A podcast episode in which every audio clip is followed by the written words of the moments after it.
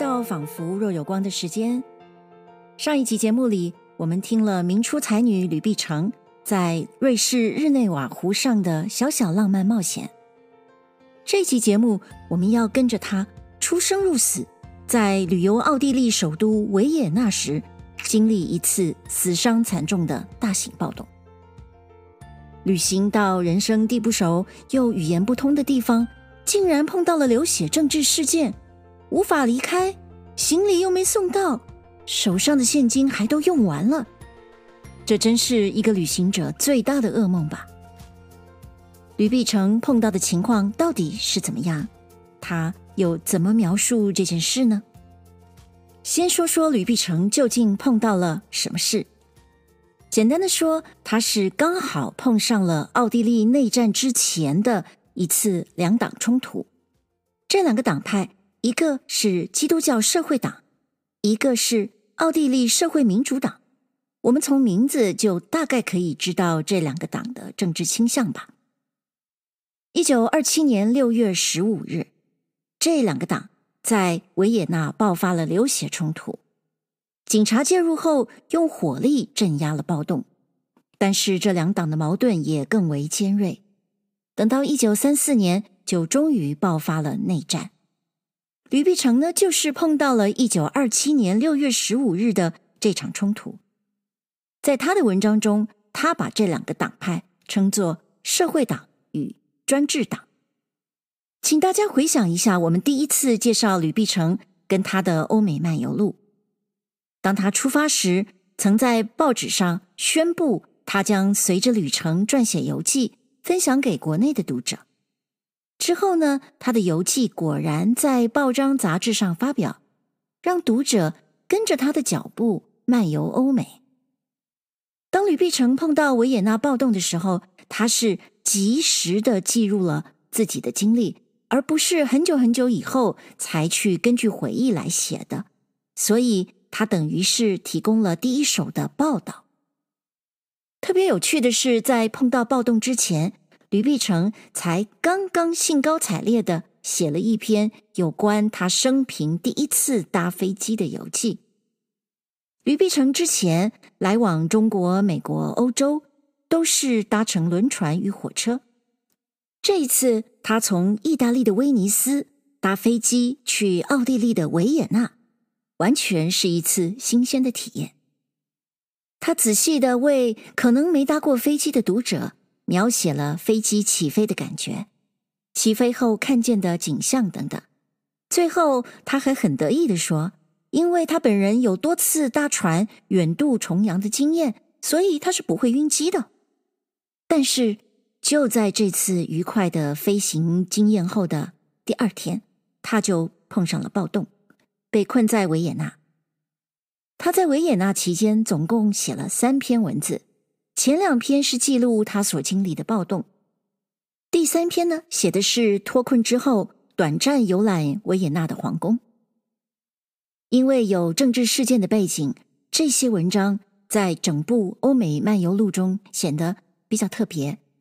作者的叙述其实比文字之美更重要了，因此。这一集我分享的方式也会不一样，我会大体依照吕碧城的叙述，但是把较为文言的词句或是我们不熟悉的词汇改变得稍微口语一点，以便您听觉的接受。我希望能够传达原文的紧张感，同时即使是描写动乱的场面，吕碧城还是会注意到一些特别的细节，例如啦。他说，在警察镇压的时候，所有的行人都在奔跑，而因为维也纳的街道很宽广，而且又刚好是中午，所以奔跑中的人影在地上是一片凌乱，就好像池子里的鱼受了惊吓，激动的四处游窜一样。而这个时候呢，他的面前出现了一个美男子，大帅哥。他也不会忘记好好的欣赏，他的脑海里还出现了希腊神话里的太阳神阿波罗呢。你看，吕碧城的古典词写得特别好，果然他是诗人，才会在这样大的惊恐中，还有这种细腻的观察跟联想啊！接下来，我们就一起听听吕碧城的《维也纳之被困》吧。哎呀，我飞至维也纳，立即被困。现在我持笔为此记事，尚坐困愁城，不知何日方脱于难。我于十四日晚上降落此城，十五日早晨而祸爆发，何适逢其会也？可能我以尘凡之躯游行天际，触犯群仙，所以受到惩罚了吗？虽为戏言，也只是强自解嘲而已。我只身前来，好比清官之清风两袖，因无行李啊，唯有在飞机上吃饱了天风而已。住在格兰德旅馆 （Grand Hotel），起居奢华。安歇了一晚上，晨起往美国通运公司探寻行李，据说尚未运到，需待数日。我已焦急，因一切应用之物皆在箱内，必大感不便。样样不乐，回到寓所，将致函威尼斯代运之公司，责其延误。途中遇到大队工人。内杂手提钱袋之妇女，游行呐喊，知非佳兆。然而还想不到变故如此之突然。午饭后写了英文长信，将自己到邮局投递。谁想到旅馆大门已关闭，房客数百人聚集大厅中，神色仓皇，只有边门开一条缝。派许多人把守着，我想出外被阻。我告诉他们，我只要探视门外，并不远出，使得许可。此旅馆之街口仅隔两街，群众拥挤，浓烟密布，火光熊熊。我搓着睁不开的眼睛，诧异的以为这是拿坡里的火山被愚公移山到此处了吗？有一人头缠白布，鲜血淋漓，又喘息又流汗，奔过我面前。我马上被吓得停下来。复见红十字会之救护车驶向街口，之巨变已成。叹息着回到寓所，征询其他房客。啊，我要询问别人不容易。因为一定要找到能说英文的人。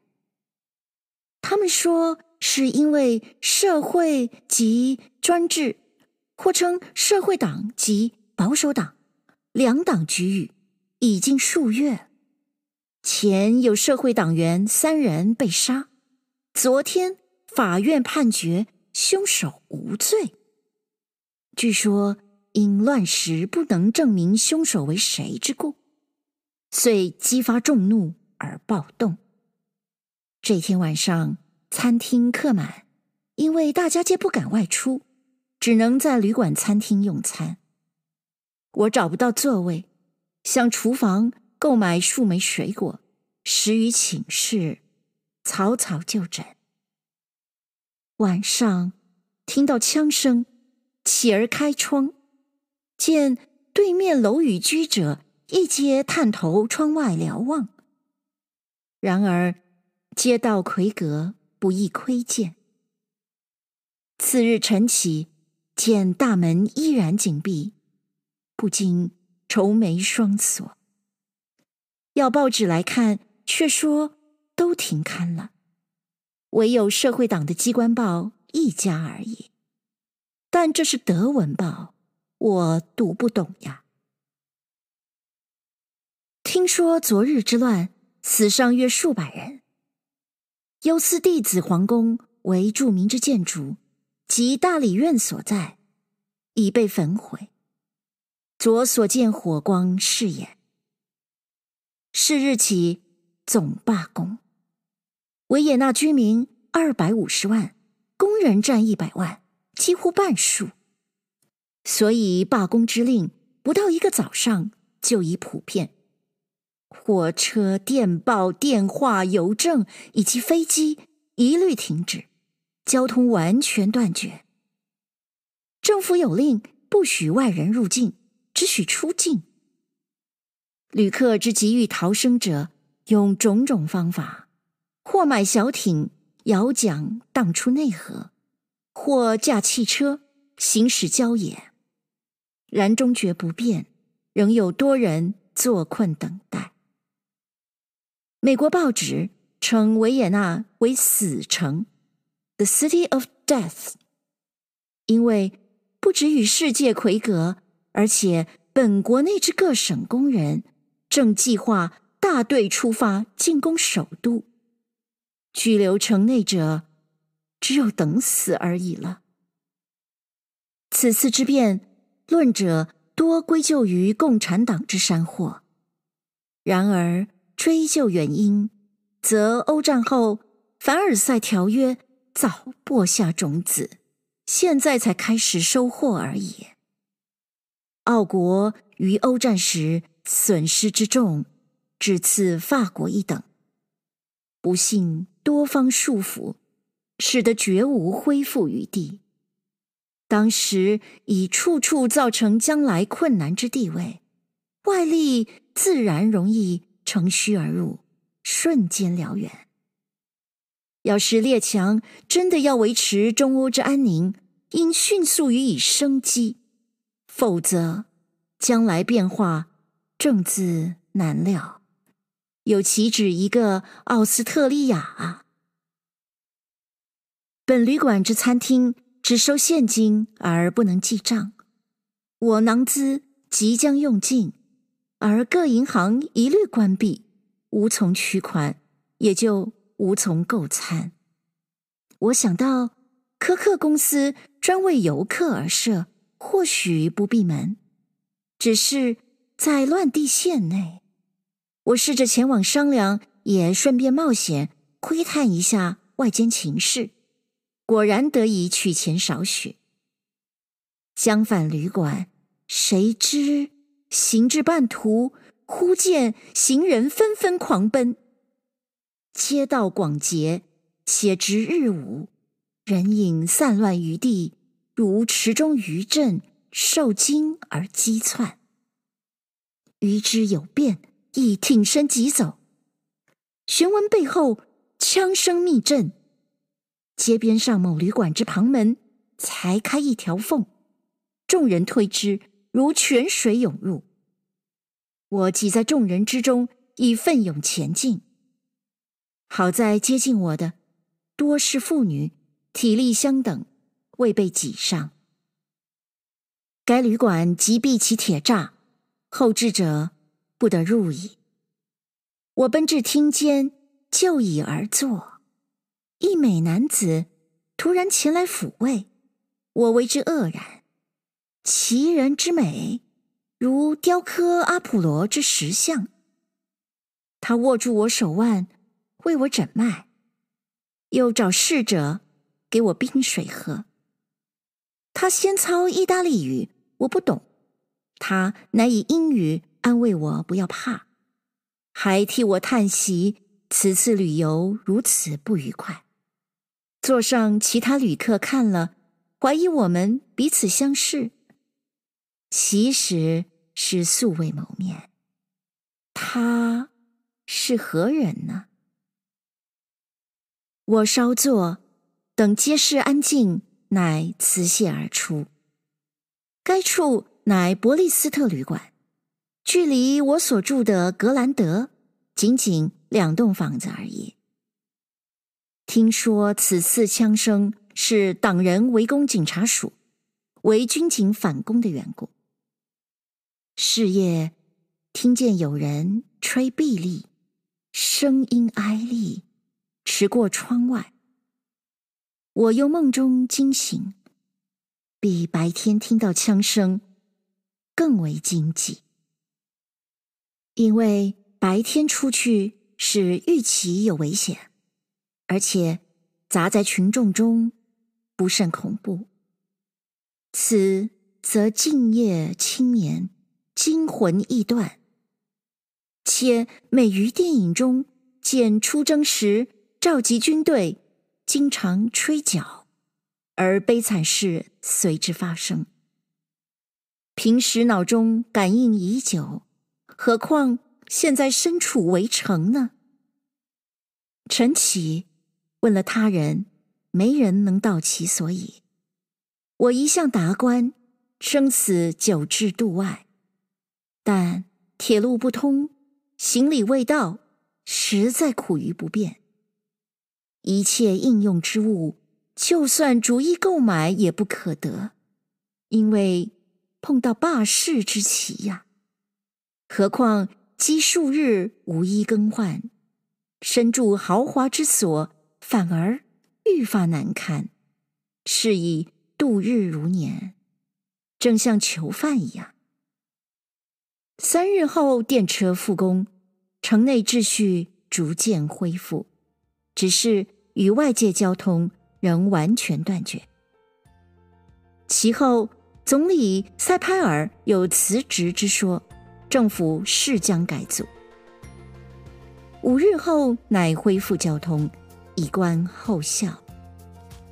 听说此一表面之词，实际乃为外力之干涉而已。